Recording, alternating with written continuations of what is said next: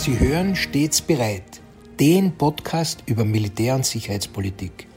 Mein Name ist Herbert Bauer. Ich bin Generalmajor im Ruhestand und werde in meinem Podcast militärische und sicherheitspolitische Themen allgemein verständlich erläutern. Grüß Gott und einen guten Tag. Heute möchte ich der Frage nachgehen, ob der Krieg auch bereits im Weltraum stattfindet.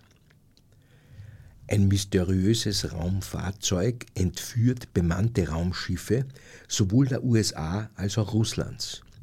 Beide Staaten glauben, die jeweils andere Supermacht sei dafür verantwortlich. Ein Atomkrieg steht unmittelbar bevor. Keine Sorge, das ist nur ein Teil der Inhaltsangabe des bereits 1967 gedrehten James Bond-Films Man lebt nur zweimal, wo man sieht, wie sich ein Raumfahrzeug an ein anderes annähert und dieses verschluckt, also aufnimmt. Die Frage lautet nun, gibt's das?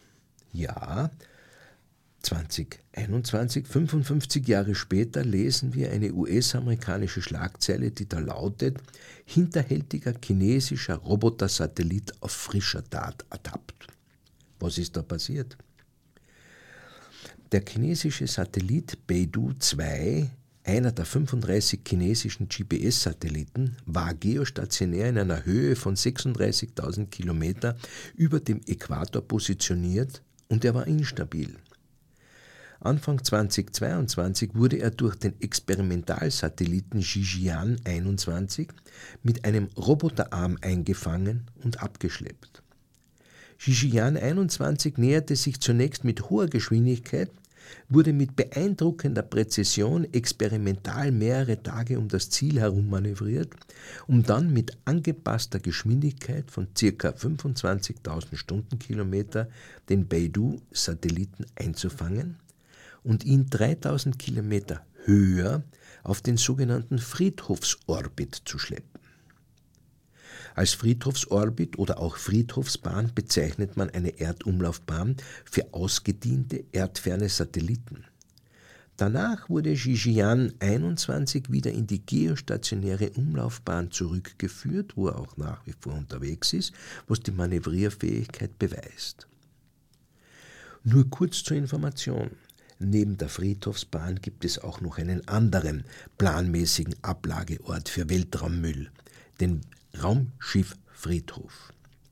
Dieser liegt etwa 4000 Kilometer östlich von Neuseeland im Südpazifik, im Point Nemo, also einem Punkt auf dem Wasser, der eine maximale Entfernung zur nächstgelegenen Küste hat. Dort werden in die Erdatmosphäre wieder eingetretene Raumschiffe geplant im Ozean versenkt. Bisher liegen dort weit über 200 Raumflugkörper am Grund des Meeres. Nun, was ist das Besondere an diesem Vorgang des Satellitenabschleppens? Das Besondere daran ist, dass das Abschleppen auf eine andere Umlaufbahn nicht notwendig wäre, weil die Satelliten so ausgestattet sind, dass sie, wenn es notwendig ist, via Fernsteuerung ihren Friedhof selbst erreichen könnten. Somit wird also westlicherseits vermutet, dass dieses sogenannte Experiment ein Test gewesen sei, wie man einen gegnerischen Satelliten entführen und damit ausschalten kann. Die offizielle chinesische Erklärung war allerdings, dass man lediglich eine Methode erprobte, wie man den reichlich vorhandenen und zunehmend mehr werdenden Weltraummüll entsorgen könne, der für alle Satelliten eine größer werdende Gefahr darstellt. Nun schauen wir uns einmal die grundsätzliche Bedeutung von Satelliten und deren Einsatzspektren an. Im Einsatzzweck unterscheiden wir Kommunikationssatelliten von Erdbeobachtungssatelliten und Satelliten, die der Navigation dienen. Kommunikationssatelliten fliegen in über 30.000 Kilometer Höhe und übertragen digitale Daten, Telefongespräche, Rundfunk- und Fernsehprogramme. Erdbeobachtungssatelliten werden vor allem als Wettersatelliten oder Umweltsatelliten für die Umweltbeobachtung, Kartierung und Geologie verwendet. Zu ihnen gehören aber auch die Aufklärungs- oder Spionagesatelliten, die mit hochauflösenden optischen Kameras, Radar oder anderer Sensorik die Erdoberfläche beobachten oder auch Kommunikationen im Funkverkehr mithören. Nun, wie viele Satelliten fliegen denn herum und wem gehören sie? Mehr als 5000 Satelliten kreisten im April 2022 um die Erde, wovon über 3400 Stück den USA zuzuzählen sind. Alleine 1600 Satelliten gehören zur Starlink-Internetinfrastruktur von Elon Musks SpaceX. China folgt mit über 500 Satelliten auf Platz 2. Allerdings fliegt auch Schrott mit einem geschätzten Gesamtgewicht von über 8000 Tonnen in Form von über 20.000 registrierten Objekten, die größer als 10 cm sind, herum. Rechnet man kleinere Teile dazu, reichen die Schätzungen bis eine Million oder bis gar 100 Millionen Teile. Angegeben mit 700.000 Tonnen. Nun, nur zur Information sei in diesem Zusammenhang auch das nach dem Forscher benannte Kessler-Syndrom erwähnt, wonach die Gefahr besteht, dass sich die Zahl der Trümmerstücke im erdnahen Orbit durch Kollisionen in einem Kaskadeneffekt vervielfältigt, womit dieser Effekt ab einem bestimmten Zeitpunkt jegliche Raumfahrt verunmöglichen könnte, weil das Kollisionsrisiko zu hoch wäre. Welche Rolle spielen nun die Satelliten im Ukraine-Krieg? Nun, wenn man sich vorstellt, dass Truppenbewegungen und Raketensteuerungen die Daten der Navigationssatelliten benötigen oder dass eine Zielaufklärung, aber auch das Erkennen von anfliegenden Raketen nicht nur über Drohnen und Aufklärungsflugzeuge, sondern natürlich auch über Erdbeobachtungssatelliten erfolgen kann, und dass eine Daten- und Sprachübertragung sich natürlich auch auf Kommunikationssatelliten abstützt, auch die militärische Daten- und Sprachübertragung, wird verständlich, dass das Ausschalten von Satelliten ein militärisches Ziel sein kann. Kann sich der Angreifer Russland auf eigene Satelliten abstützen? Ist der Verteidiger Ukraine auf westliche Satelliten angewiesen, um eine Chancengleichheit zu erreichen und den Abwehrkampf führen zu können? Ein russischer Diplomat wirft dem Westen daher auch vor, sich durch die zur Verfügungstellung der Satellitenleistung zumindest indirekt am militärischen Konflikt zu beteiligen. Gemeint sind hier sicher auch die Satelliten von Elon Musk, die dieser der Ukraine zur Verfügung stellt, und der, der, russische Diplomat meinte weiter, dass solche, auch zivile Satelliten, nun zum legitimen Ziel für Vergeltungsmaßnahmen werden könnten. Musk selbst meldet laufend Cyberangriffe auf seine Satellitenstruktur und Russland hat vor dem Ukraine-Krieg im November 2021 mit einer Antisatellitenrakete einen eigenen zwei Tonnen schweren Satelliten in einer Höhe von weniger als 500 Kilometer zu Testzwecken abgeschossen. Der dabei entstandene Schrott hat sogar die Raumstation ISS gefährdet und wird für mehrere Jahre in der Umlaufbahn bleiben, was zu entsprechenden Protesten anderer Staaten geführt hat. Sprechen wir über mögliche Auswirkungen, Entwicklungen. Wenn man also weiß, dass Elon Musk derzeit für die Internetkommunikation mehrere tausend Satelliten im Orbit hat, wird klar, welch Aufwand es wäre, diese physisch mit Raketen auszuschalten. Da wäre ein erfolgreicher Hackerangriff wohl effektiver. Bei den jeweiligen Navigationssatellitensystemen ist die Zahl weniger spektakulär, aber auch hier sind Redundanzen möglich. So gibt es neben dem US-amerikanischen GPS und dem russischen System GLONASS mit jeweils 24 Satelliten auch das europäische Galileo mit 28 und das chinesische Beidou mit 35 Satelliten. Das japanische und das indische System sind jeweils noch, noch nicht in der öffentlichen Vernetzung. Bei den Navigationssatelliten benötigt man jeweils drei bis vier, um eine genaue Standortbestimmung durchführen zu können, wobei die gedrosselte zivile Nutzung hinter der Akkuranz der militärischen zurückbleibt. Was seitens Russlands ebenfalls erprobt wird, ist das Blenden von Beobachtungssatelliten mit Laser, wobei nicht klar ist, inwieweit die Sanktionsmaßnahmen, die ja auch technische Komponenten betreffen, die Entwicklung verzögern könnten und ob hier überhaupt bereits eine operationelle Fähigkeit für das Blenden vorliegt. Aber natürlich sind auch die Vereinigten Staaten von Amerika intensiv im Weltraum vertreten.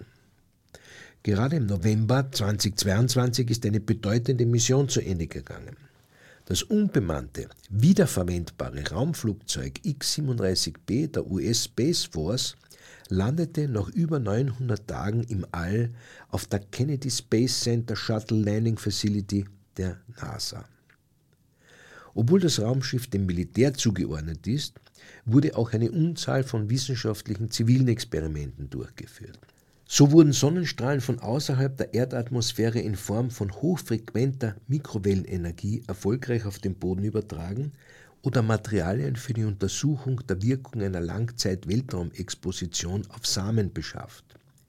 Hierbei wird die Möglichkeit genutzt, Experimente im Orbit durchzuführen und dabei erwirtschaftete Materialien, in diesem Fall die Samen, mit dem Shuttle für eine gründliche Analyse am Boden sicher nach Hause zu bringen. Das Samenexperiment wird Erkenntnisse für Weltraumpflanzenproduktion, für zukünftige interplanetare Missionen und die Errichtung dauerhaft bewohnter Stützpunkte im Weltraum liefern. Aber erinnern Sie sich noch an meine vorigen Ausführungen über den chinesischen Satelliten, der einen anderen Satelliten aus der Bahn gehoben und abgeschleppt hat? Nun, die Chinesen behaupten, dass sich die Amerikaner deswegen so sehr über diesen chinesischen Satelliten beklagen, weil dieser eben dem zuvor erwähnten US-Shuttle X-37B zu nahe gekommen sei, welches gemäß Chinesen ja ein militärisches Raumfahrzeug ist, dessen wirklichen Auftrags- und Experimentierabsichten durch die Amerikaner verheimlicht werden. Faktum ist, dass der Shuttle X-37B den United States Space Force untersteht, also dem Weltraumdienstzweig der US-Streitkräfte. Die Space Force betreibt insgesamt 77 Raumfahrzeuge in verschiedenen Programmen wie GPS, militärische Satellitenkommunikationskonstellationen, eben diese wiederverwendbaren Raumgleiter X-37B, US-Raketenwarnsystem, US-Weltraumüberwachungsnetz und das Satellitenkontrollnetz und diese Space Force ist verantwortlich für die Organisation, Ausbildung und Ausrüstung von Weltraumstreitkräften, die dann dem United States Space Command für den operativen Einsatz zugeordnet werden können. Was passiert jetzt auf politischer Ebene zum Thema Militarisierung im Weltraum? Die Bemühungen der Vereinten Nationen, den Weltraum für friedliche Zwecke zu erhalten, begannen bereits 1957 und befassten sich mit Vorschlägen zum Verbot der Nutzung des Weltraums für militärische Zwecke und dem Verbot der Stationierung von Massenvernichtungswaffen im Weltraum. 1967 trat der Vertrag über Grundsätze zur Regelung der Aktivitäten von Staaten bei der Erforschung und Nutzung des Weltraums einschließlich des Mondes und anderer Himmelskörper in Kraft, der sogenannte Weltraumvertrag, der auch von Österreich unterzeichnet wurde. Seit Anfang der 1980er Jahre befasst sich auch die Abrüstungskonferenz Conference on Disarmament mit dem Thema, und zwar mit dem Thema Verhinderung eines Wettrüstens im Weltraum und dem Ziel, die Stationierung von Waffen im Weltraum zu verhindern und den Einsatz von, auch zuvor erwähnten, Antisatellitenwaffen zu verbieten. Die Einrichtung militärischer Stützpunkte, das Erproben von Waffen und militärischen Übungen sind zwar gemäß dem Weltraumvertrag verboten, und trotzdem befürchten die Vereinten Nationen ein Wettrüsten im Weltall. Im Jahr 2020 bat daher die UN-Generalversammlung die Mitgliedstaaten unter anderem um Ideen zur Weiterentwicklung und Umsetzung von Normen, Regeln und Grundsätzen verantwortungsbewussten Verhaltens und zur Verringerung der Risiken von Missverständnissen und Fehleinschätzungen in Bezug auf den Weltraum. Hier wird aber immer nur Ideen gesammelt und Konzepte ausgearbeitet, es gibt wenig verbindliche Vertragswerke. Was passiert auf der militärischen Seite? Nun, die USA haben das 1985 eingerichtete und 2002 aufgelöste Weltraumkommando im Jahr 2019 wieder aufgestellt. Hauptaufgabe ist es, Operationen im, aus und über den Weltraum durchzuführen, um Konfliktgegner abzuschrecken und, falls erforderlich, Aggressionen zu beenden, sowie die vitalen Interesse der USA mit Verbündeten und Partnern zu verteidigen. Die russischen Weltraumtruppen sind zuständig für den Start und den Betrieb militärischer Satelliten inklusive des Navigationssystems GLONASS, die Frühwarnung und die Abwehr ballistischer Raketen. In der Volksrepublik China ist die Volksbefreiungsarmee der wichtigste Akteur der Raumfahrt. Wie in anderen Staaten auch kommen zu den rein militärischen Programmen auch noch zivil-militärische Kooperationen und der Zugriff militärischer Stellen auf zivile Weltraumprogramme dazu. China verfügt über einen einsatzfähigen Typ von Antisatellitenrakete und weitere Antisatellitenwaffen sollen sich in Entwicklung befinden, obwohl sich die Volksrepublik politisch gegen die Militarisierung des Weltraums ausspricht. Das 2022 aufgestellte Weltraumverteidigungskommando der australischen Streitkräfte ist mit der Durchführung strategischer Weltraumplanung sowie mit Planung, Bau, Wartung und Betrieb von Weltraumeinrichtungen beauftragt. Die derzeitige und erste Kommandantin ist Air Vice Marshal Catherine Roberts, die sich sehr besorgt über die chinesischen und russischen Aktivitäten im Weltraum zeigt. Ihr größtes Bemühen sei es, dass Australien so schnell wie möglich die Fähigkeit entwickeln müsse, sowohl seine zivile als auch militärische Weltrauminfrastruktur zu schützen. 2019 wurden in Frankreich eine eigene Weltraumstreitkraft gebildet und die französischen Luftstreitkräfte wurden in Luft- und Weltraumstreitkräfte umbenannt.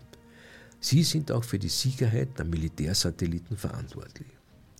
Ja, und auch in Deutschland hat 2021 sich ein Weltraumkommando etabliert, dessen Aufgabe es ist, eigene Satelliten zu überwachen und vor Schäden durch Weltraumschrott oder durch Weltraumwaffen zu schützen. Nun, da fragen Sie sich sicher gemeinsam mit mir, ob es wohl gelingen wird, den Krieg im Weltraum zu vermeiden. Wir werden es sehen.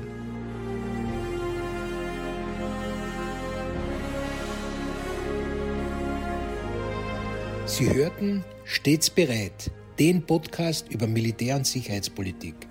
Sollten Sie Fragen zum Militär oder zu sicherheitspolitischen Themen haben, schreiben Sie mir bitte ein E-Mail an stetsbereit at missing-link.media. Vielen Dank fürs Zuhören. Bis zum nächsten Mal. Ihr Herbert Bauer.